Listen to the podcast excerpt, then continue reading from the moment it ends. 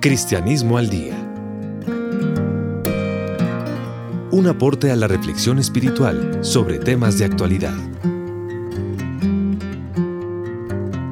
Dirección y presentación.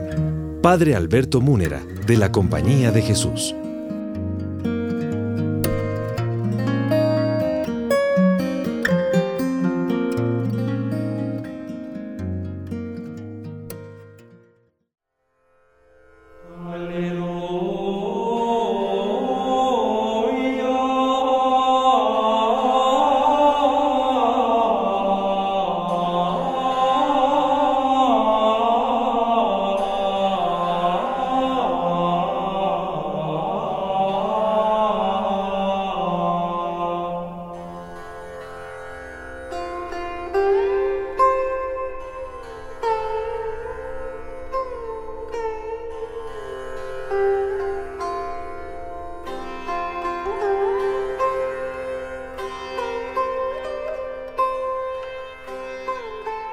Amables oyentes, es muy grato saludarlos una vez más en nuestro programa Cristianismo al Día. Les habla el Padre Alberto Munera, quien en compañía del Padre Alberto Parra, ambos somos profesores de teología en la Universidad Javeriana, venimos comentando el libro de mi autoría, Apuntes de Teología para No Teólogos, publicado el año anterior en la Universidad Javeriana.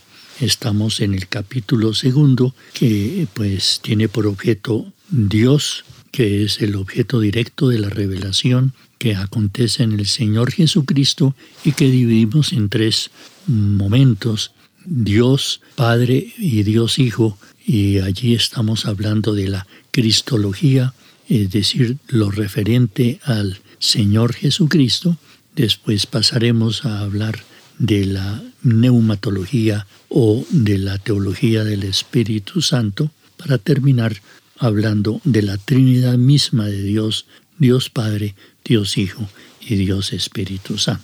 Fortaleza de la, pues, intervención en el programa pasado. La fortaleza estuvo en eh, no solamente la apreciación de los títulos dados a Cristo, tan sumamente vitales en la Sagrada Escritura, que yo me permito subrayar otra vez, ya explicados por el Padre, la sabiduría del Padre, la imagen del Padre, el resplandor del Padre, la huella del Padre, que son términos, insisto, no solamente poéticos, sino absolutamente vitales y existenciales, ajenos a la conceptualidad, porque son completamente semitas, tomados de la, de la vida y de la cultura hebrea. Lo mismo la mm, fortaleza que se puso en la forma más, más bíblica de comprender que Jesucristo nuestro Señor es en todo semejante a nosotros. Es una forma, dijéramos, sumamente vital, porque basta que yo me comprenda y me entienda y me perciba a mí mismo como mí mismo para poder entender que Él es en todo semejante a mí. Más allá es bien difícil decirlo. Lo mismo el decir que es Dios en forma histórica. Me parece que esa es una apreciación aguda una apreciación bella, porque todos entendemos que la mía es una forma histórica. Es decir, que soy temporal, que, estoy en la historia y que tengo un principio y, tengo un final, la forma histórica. En otro momento eh, dice el texto la forma histórica de ser Dios, la forma histórica de ser Dios, en que e, en esa forma histórica es donde se puede experimentar y conocer cómo es Dios. Viéndolo a Él se entiende cómo es Dios y qué es Dios. En otro momento se hablaba en el programa pasado hecho y acontecimiento. Claro, el hecho y el acontecimiento humano, porque somos, somos hecho y somos acontecimiento. Y remató pues con una que a mí me parece que encierra totalmente carne. El verbo se hizo carne. Esa carne es lo más vital, lo más existencial, lo más carnal para poder entender ciertamente pues mi propia contextura. Son unas formas evidentemente existenciales. Yo eh, creo que eso hace que podamos entonces no solamente afirmar esto que se afirma en el libro, sino al mismo tiempo la traducción a una forma de pensar.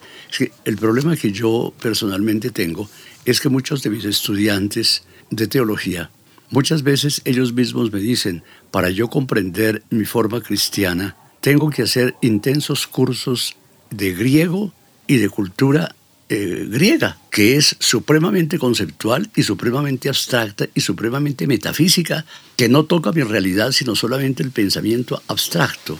Ellos lo dicen, yo aquí de los micrófonos lo manifiesto también, porque es posible que pudiera ser el, el problema que tengan también nuestros oyentes o que tengan los fieles cuando la predicación, por ejemplo, no se ajusta tanto a estas formas bíblicas, sino más bien a la traducción hebrea en esencia, en naturaleza, en sustancia, en persona, que yo ya indiqué son términos de una cultura evidentemente abstractiva y evidentemente conceptualizadora. Pero hay que decir estos términos de esencia, naturaleza, sustancia y persona están al servicio del modo histórico en todo semejante a nosotros, forma histórica de ser Dios, hecho y acontecimiento histórico, carne histórica, en la cual ha acontecido la mostración del Señor.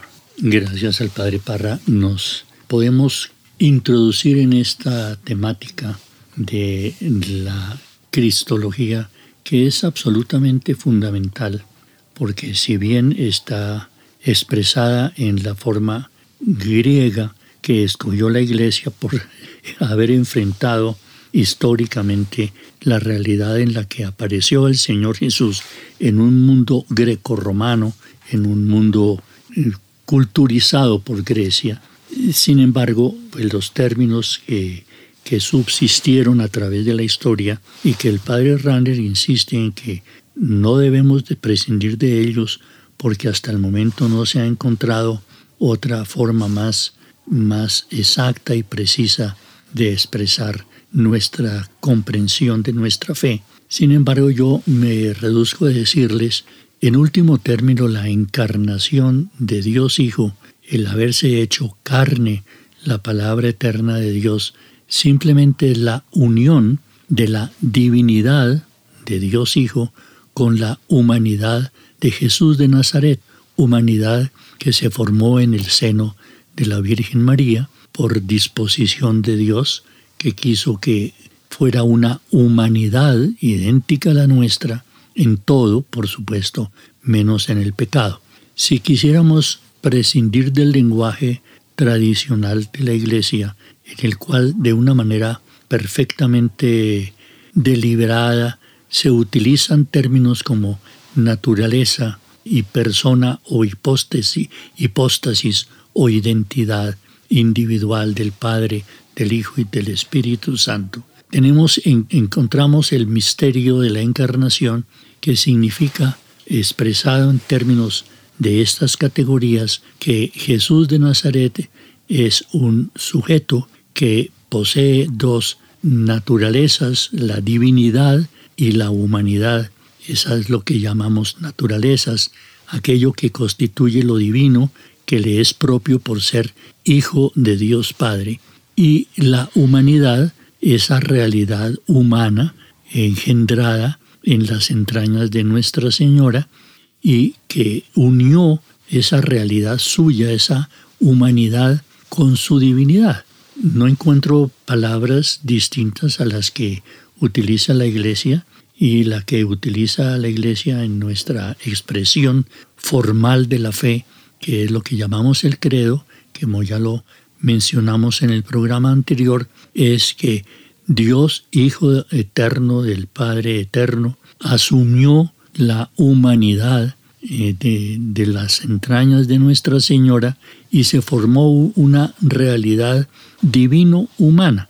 Divino porque divino porque es divinidad de Dios Hijo y humano porque es de un ser humano perfecto, completo, formado en las entrañas de Nuestra Señora. Entonces, pues simplemente la pregunta es cómo expresa la fe cristiana la unión de la divinidad de Dios Hijo con la humanidad de Jesús de Nazaret que ocurre por la encarnación. Hay un término totalmente teológico, técnico, digamos, de la teología, que explica lo que acabo de decir. Lo expresa con el término que llamamos tradicionalmente en la Iglesia unión hipostática, es decir, la unión de la divinidad o de la naturaleza divina de Dios Hijo, segunda hipóstasis o identidad o persona divina con su humanidad, naturaleza humana, adquirida por haberse encarnado, por haberse hecho hombre. Esa es la, la expresión, la unión hipostática, la unión de la naturaleza divina con la naturaleza humana. Esto fue definido en el concilio de Calcedonia en el año 451, 451 en el que los obispos católicos simplemente expresaron lo que acabamos de decir, diciendo lo siguiente, semejante en todo a nosotros menos en el pecado, engendrado del Padre antes de los siglos en cuanto a la divinidad y el mismo en los últimos días por nosotros y por nuestra salvación, engendrado de María Virgen, Madre de Dios, en cuanto a la humanidad, que se ha de reconocer a, un, uno solo y el mismo Cristo, Hijo, Señor, unigénito, en dos naturalezas, sin confusión, sin cambio, sin división, sin separación, en modo alguno borrada la diferencia de naturalezas por causa de la unión, sino conservando más bien cada naturaleza su propiedad y concurriendo en una sola persona y en una sola hipóstasis, no partido o dividido en dos personas, sino uno solo y el mismo Hijo unigénito, Dios Verbo, Señor Jesucristo, como de antiguo acerca de Él nos enseñaron los profetas y el mismo Jesucristo y nos lo ha transmitido el símbolo, es decir, el credo de los padres. Esto es bien importante porque es la forma expresada en términos técnicos teológicos lo que llamamos la encarnación. Sin embargo, todo se reduce a decir que el Hijo de Dios Padre, el Hijo eterno de Dios Padre, asumió en su característica humana, es decir, en su realidad humana engendrada en las entrañas de nuestras señoras, asumió esa humanidad ese Hijo de Dios Padre eterno asumió esa humanidad como suya y por eso Jesús es verdadero y perfecto ser humano como nosotros, humanidad perfecta, hombre perfecto y al mismo tiempo Dios perfecto porque es el Hijo eterno de Dios Padre.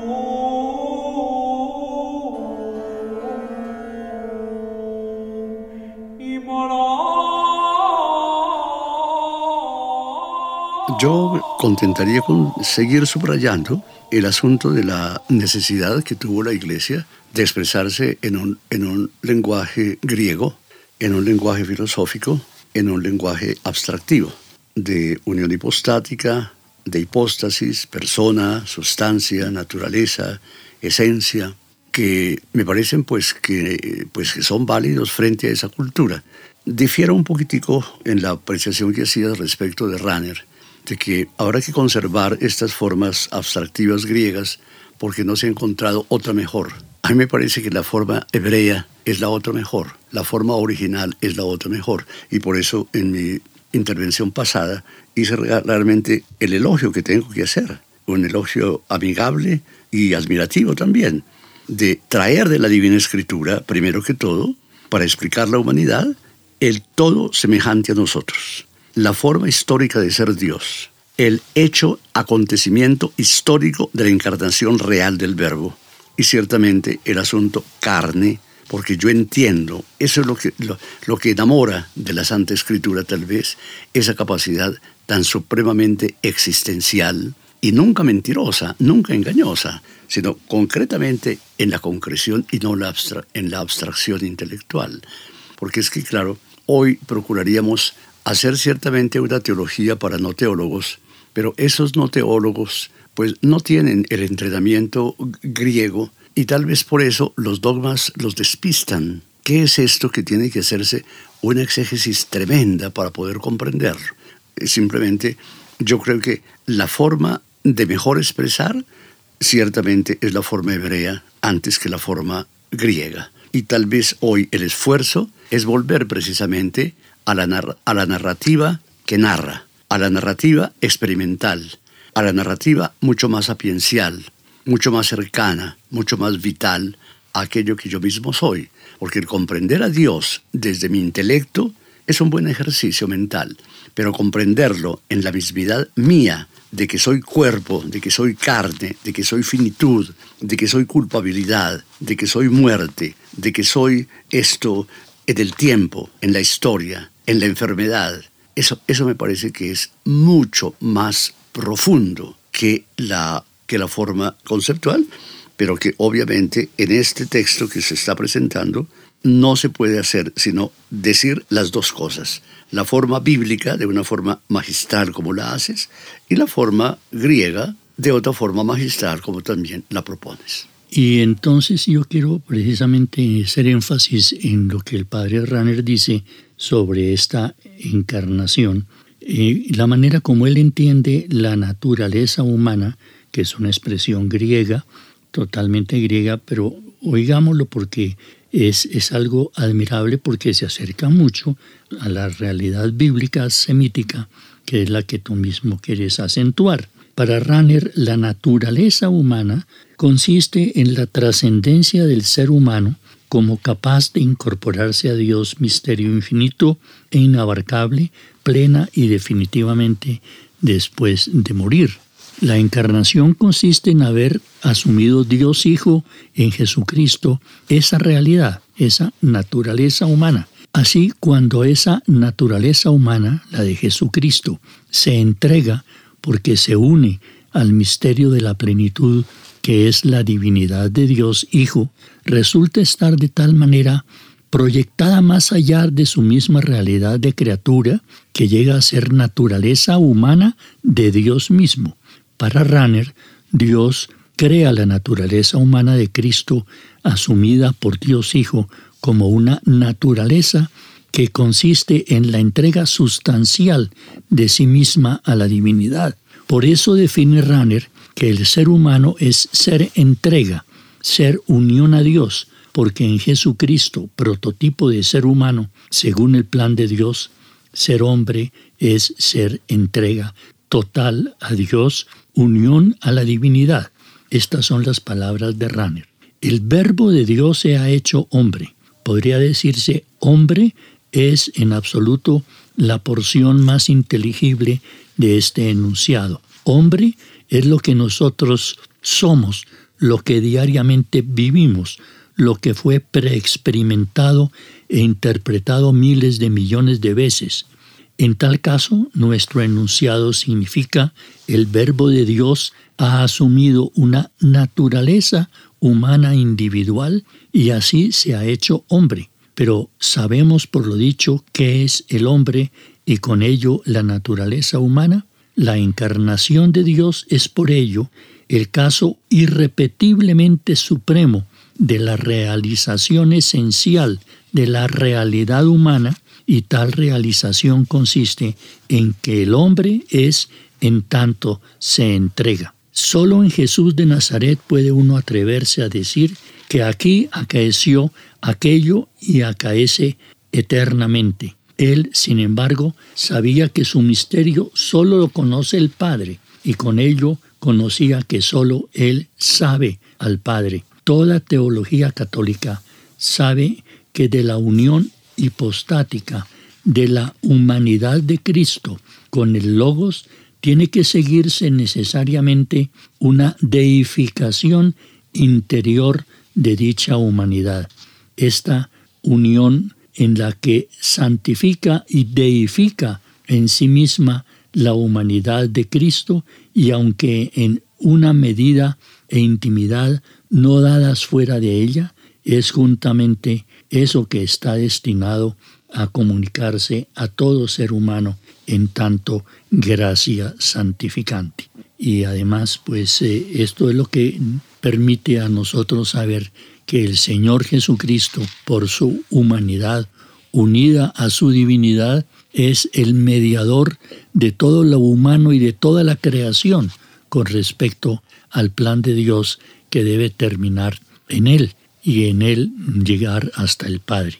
Esta es la, la forma como Runner se expresa y quiere decir que en Cristo sucede la divinización de la humanidad, lo que está previsto en el plan de Dios para que pueda ocurrir en todo ser humano por la gracia santificante y a la limitada medida de una criatura.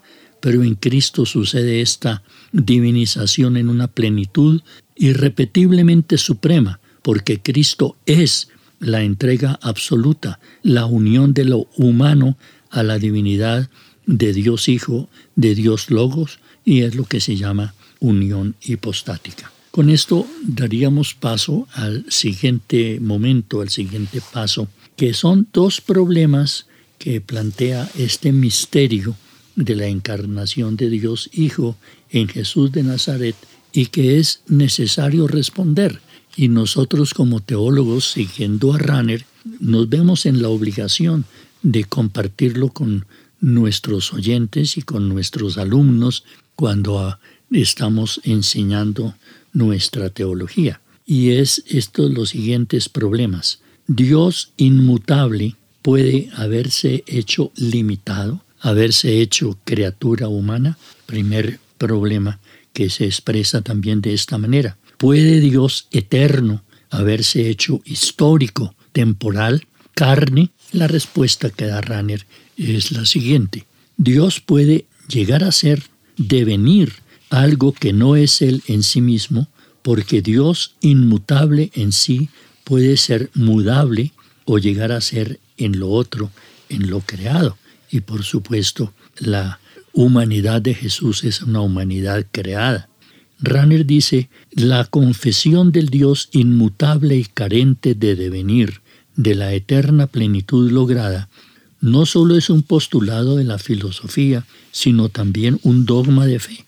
Pero sigue siendo verdad, el verbo se ha hecho, ha devenido carne.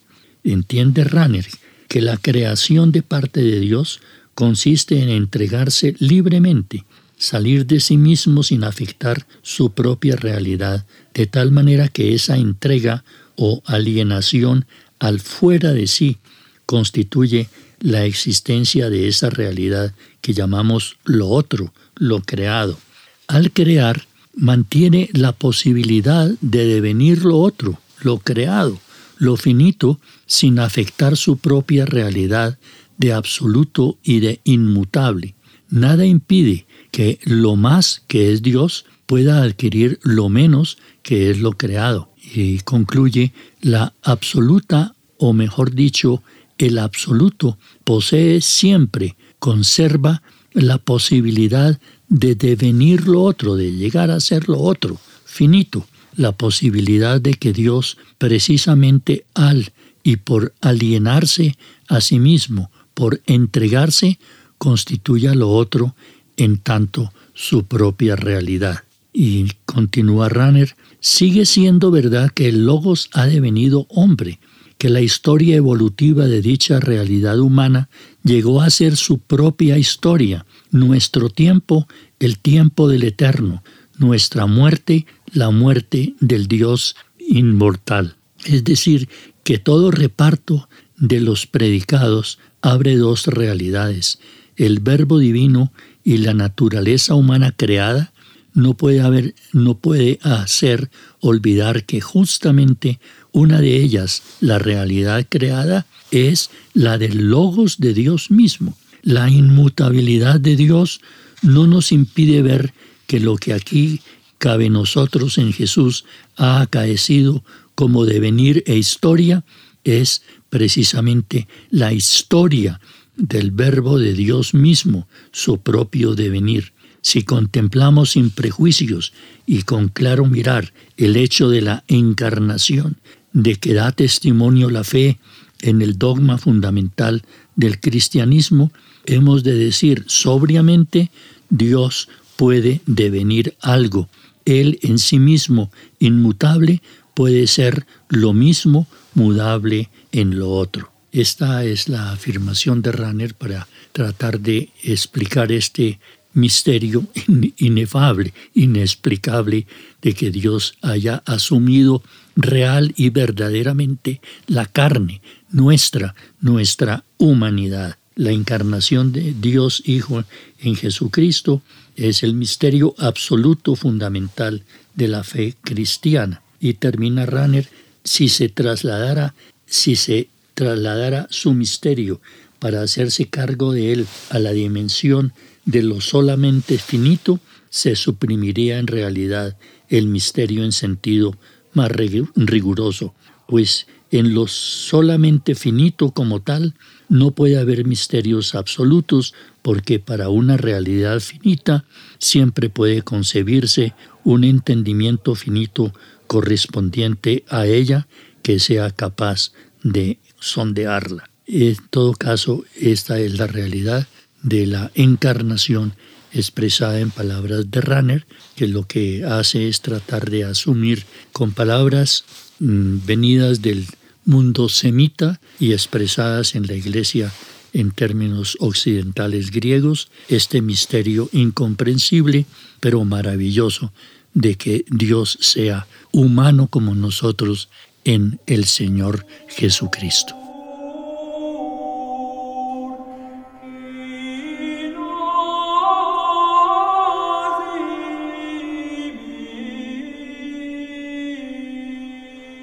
Amables oyentes, una vez más, agradecemos su gentil sintonía que nos eh, expresan al Padre Alberto Parra y a quien les habla el Padre Alberto Munera en estas consideraciones que venimos haciendo los dos, ambos jesuitas, profesores de teología en la Universidad Javeriana, siguiendo el libro de mi autoría, Apuntes de Teología para No Teólogos, editado y publicado en la Universidad Javeriana el año anterior. Como ustedes ven, eh, este tema fundamental de la humanidad de Dios va a tener una serie de eh, implicaciones que queremos eh, continuar tratando en el próximo programa de Cristianismo al Día, para el cual los invitamos cordialmente. En la ingeniería de sonido nos acompañó una vez más Laura del Sol y Daniel Ángel en la producción del programa, a quienes agradecemos sinceramente su colaboración.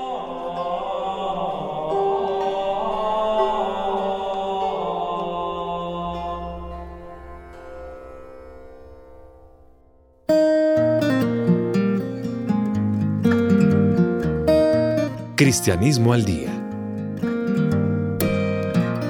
Un aporte a la reflexión espiritual sobre temas de actualidad. Dirección y presentación. Padre Alberto Múnera, de la Compañía de Jesús.